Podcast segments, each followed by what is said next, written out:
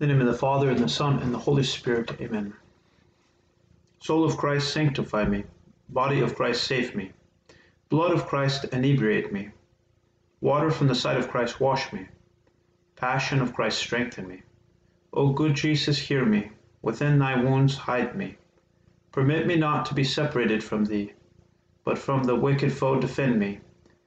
At the hour of my death, call me, and bid me come to thee that with thy saints I may praise thee forever and ever. Amen. We will now enter into one of the most important meditations of the spiritual exercises. It is the meditation called the Two Standards, found in paragraph 136 of the spiritual exercises. During this second week of the exercises, we contemplate the person of Christ, the divine person of Christ, the mystery of the Word made incarnate. And Christ is like a treasure box, which can never be exhausted. There are so many things that we can learn by contemplate by contemplating the mystery of Christ.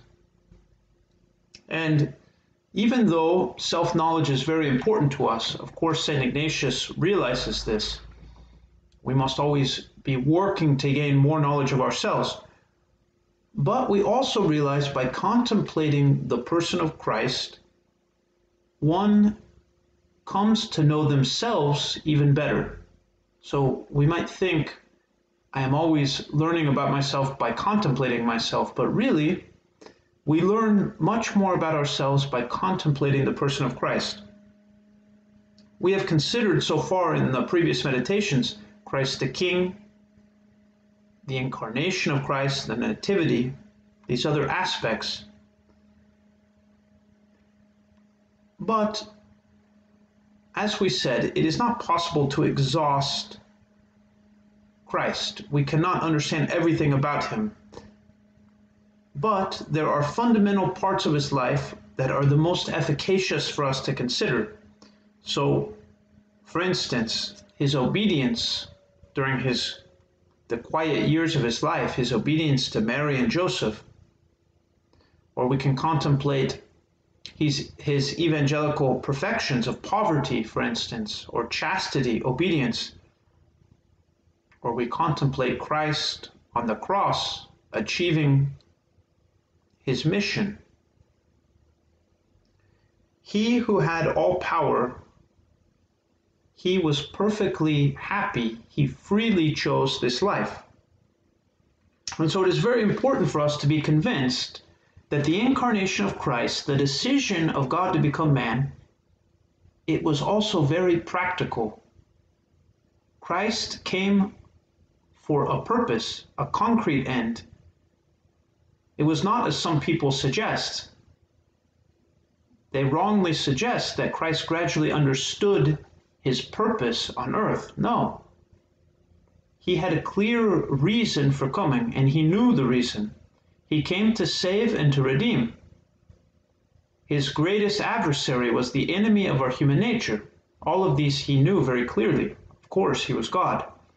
And so now, in this, this next meditation of the two standards, Ignatius wants us to think very deeply of the standard of Christ and the standard of the enemy of Christ. The standard of Christ, our supreme leader and Lord, the standard of Lucifer, the deadly enemy of human nature. We will begin with the preparatory prayer the same preparatory prayer, I will beg God our Lord for grace that all my intentions, actions, operations may, may be directed purely to the praise and service of His Divine Majesty. Then there will be three preludes. First is to think of the history here, to consider the history. Here it will be that Christ calls and He wants all beneath his standard. And Lucifer, on the other hand, wants all people under his standard. So both desire something. They both desire all people to be under their standard. Then I will make a mental representation of the place. So I will use my imagination here to see a great plain comprising the whole region about Jerusalem, where the sovereign commander in chief of all good is Christ Himself, Christ our Lord. And then I will see another plain about the region of Babylon, where the chief of the enemy is Lucifer. So I can spend some time considering both of these plains. And then the final part of our preparation, we will ask for the grace which we desire. Here it will be to ask for a knowledge of the deceits of the rebel chief and help to guard myself against them. Knowledge of the deceits and help so I may guard against them. And I will also ask for knowledge of the true life exemplified in the sovereign and true commander, and the grace to imitate him. The knowledge of the true commander and the grace to imitate him.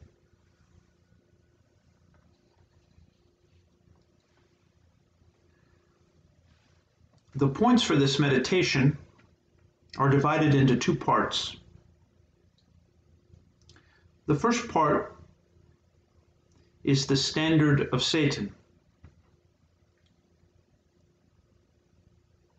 The first point is to imagine you see the chief of all the enemy and the vast plain about Babylon, seated on a glorious throne of fire and smoke, his appearance inspiring horror and terror. Then I will consider how he summons, how he calls innumerable demons and scatters them, some to one city, some to another, but throughout the whole world, so that no province, no state of life, no individual is overlooked. So I will consider this the way that Satan sends his messengers to all places, to all classes of people. And then next, I will consider the address he makes to them, how he speaks to them, how he goads them on to lay snares for men and bind them with chains. First, they are to tempt them to covet riches, as Satan himself is accustomed to do in most cases, that they may the more easily attain the empty honors of this world, and then come to overweening pride. So his strategy, the first step will be riches, the second, to honor and then the third to pride. And from these three steps, the evil one leads to all other vices. So, this is the first part to spend some time considering the standard of Satan, to imagine him there, seated on his great throne, to consider how he goes to all parts of the earth, to all people, and then, most importantly, the strategy that he that he employs. In the second part, we will be considering the standard of, the standard of Christ. And so, in a similar way, we are to picture to ourselves the sovereign and true commander, Christ our Lord. First, considering, imagining our Lord standing in a lowly place in a great plain about the region of Jerusalem, his appearance beautiful and attractive. And then next to consider how the Lord of all the world chooses so many persons apostles, disciples, and he sends them throughout the whole world to spread his sacred doctrine among all men, no matter what their state or condition. So he also he does not spare any part of society, any region of the earth. He chooses many people to bring his message so that it may, may go everywhere. And then to consider the address which Christ our Lord makes to all his servants and friends whom he sends on this enterprise, recommending to them to seek to help all. So he also teaches them a strategy, first by attracting them to the highest spiritual poverty. And should it please the divine majesty, and should he choose them, even to actual poverty. And secondly, they should lead them to a desire for insults and contempt. For from these springs humility. Hence, there will be three steps. The first, poverty as opposed to riches. The second, insults or contempts as opposed to the honor of this world. The third, humility as opposed to pride. And then from these three steps, let them lead men to all other virtues.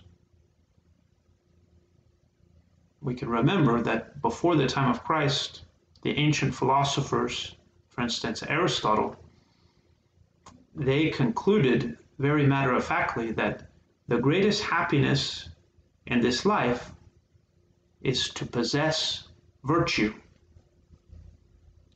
So, in this strategy of Christ, it ends in leading all men to virtue, the disposition for the good. But it starts with poverty. They ask for insults and contempt as opposed to pride. And then from humility to all other virtues. The colloquy of the two standards meditation is also very important. First, there should be a conversation addressed to Our Lady, asking her to obtain for me from her Son and Lord the grace to be received under His standard. First, we can talk to Our Lady about poverty, about our desire for the highest spiritual poverty and even should our divine majesty be pleased, that he would choose me to accept even actual poverty. How wonderful of a gift that would be. If he chooses, but at least to the greatest spiritual poverty. Second, I can ask her that I, that I may bear insults and wrongs thereby imitating her son better. This being provided, I can suffer these without sin on the part of another or without causing an offense to the divine majesty, that I may endure suffering and insults, contempt, to be more like her son. And then I will say the Hail Mary. After talking to her to make the same conversation with Christ Himself, her Son, asking, conversing with Him about the same favors, that Christ may intercede for me, that He may go to the Father on my behalf, to help me obtain these, these wonderful gifts, to be received under His standard. And then I will say the prayer soul of Christ, which we've been saying at the beginning of our meditations. And then lastly, to go to God the Father, asking once again, being persistent, confident, to request these same graces. And then I will say the Our Father.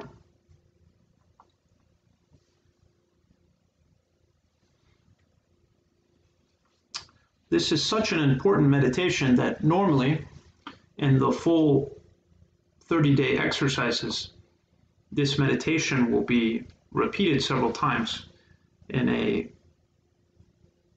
uh, the five day exercises that we're doing here. We do not have time to repeat the two standards multiple times, but just to help us see how important this meditation is. And to close, we can mention a few comments of, of some of the other spiritual writers. This, this one is from St. Francis de Sales on his very well known work, Treatise on Divine Love. He is speaking to one of the one of the spiritual children of his writing, and he says, Theotimus, how great is the ardor of those knights to serve and satisfy their master. They fly, they break through the enemy's ranks, they incur a thousand dangers of destruction to satisfy one single simple desire that their king expresses to them. When our Savior was in the world, he declared his will in many things by way of commandment. But in many others, he only signified his will by way of desire. He highly praised chastity, poverty, obedience, perfect resignation, denial of one's will, even widowhood, fasting, continual prayer.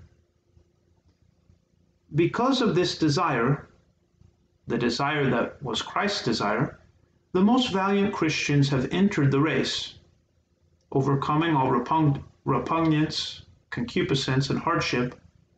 They have attained to holy perfection by binding themselves to strict observance of their king's desire. By such means, they obtained the crown of glory.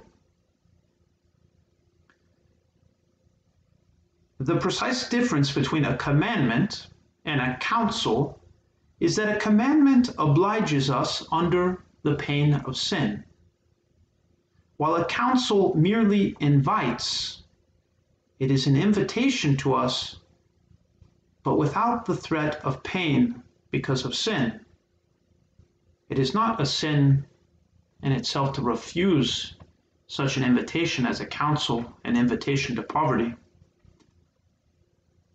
To proclaim that one does not wish to follow the counsels, however, not any of them, so to totally cast aside all those things that Christ desired, this cannot be done on our part without looking with contempt on Christ who gave them to us. So there's a difference between the commandments that are black and white. This is against the natural law, it is a sin. Those who break these commandments, there will be punishment for these things. But the counsels of Christ are more based on friendship.